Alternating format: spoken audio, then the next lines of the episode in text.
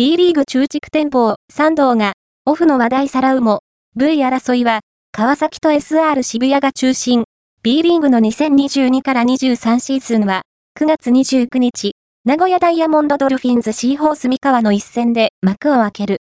中地区では、大野淳ヘッドコーチが就任し、金丸康介が移籍した三頭ネオフェニックスが、オフの話題をさらった。中地区の新シーズンを展望する。